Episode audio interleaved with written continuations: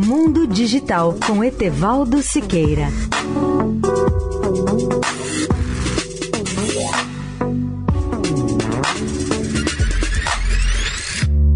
Olá, amigos da Eldorado.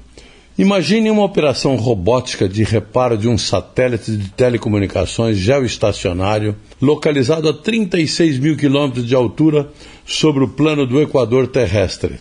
Até há poucos meses, essa tarefa era praticamente impossível, algo de ficção, em especial para o consórcio internacional Intelsat.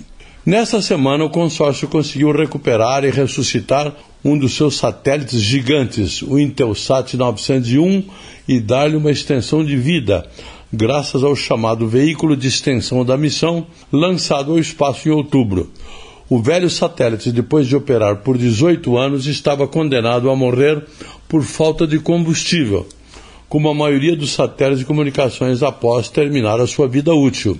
O novo avanço, baseado na chamada capacidade de manutenção robótica, promete ajudar a desobstruir o tráfego espacial entre as órbitas baixas da Terra e as órbitas altas ou geossíncronas, situadas a 36 mil quilômetros de altura.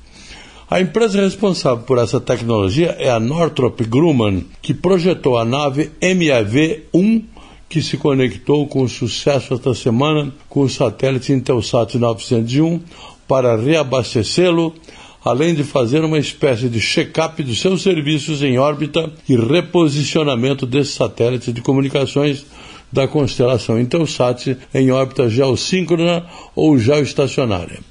Após reabastecer e verificar os propulsores elétricos da nave de manutenção, a nave robótica poderá ser utilizada até o final de março para trocar as baterias de outras naves espaciais da constelação de satélites Intelsat. O acordo firmado entre a Northrop Grumman e o Intelsat prevê que o veículo robótico MAV-1 servirá para reativar o satélite de comunicações por mais cinco anos antes de colocá-lo fora de atividade numa órbita espacial que é conhecida pelo apelido de órbita de cemitério. Etevaldo Siqueira, especial para a Rádio Eldorado. Mundo Digital com Etevaldo Siqueira.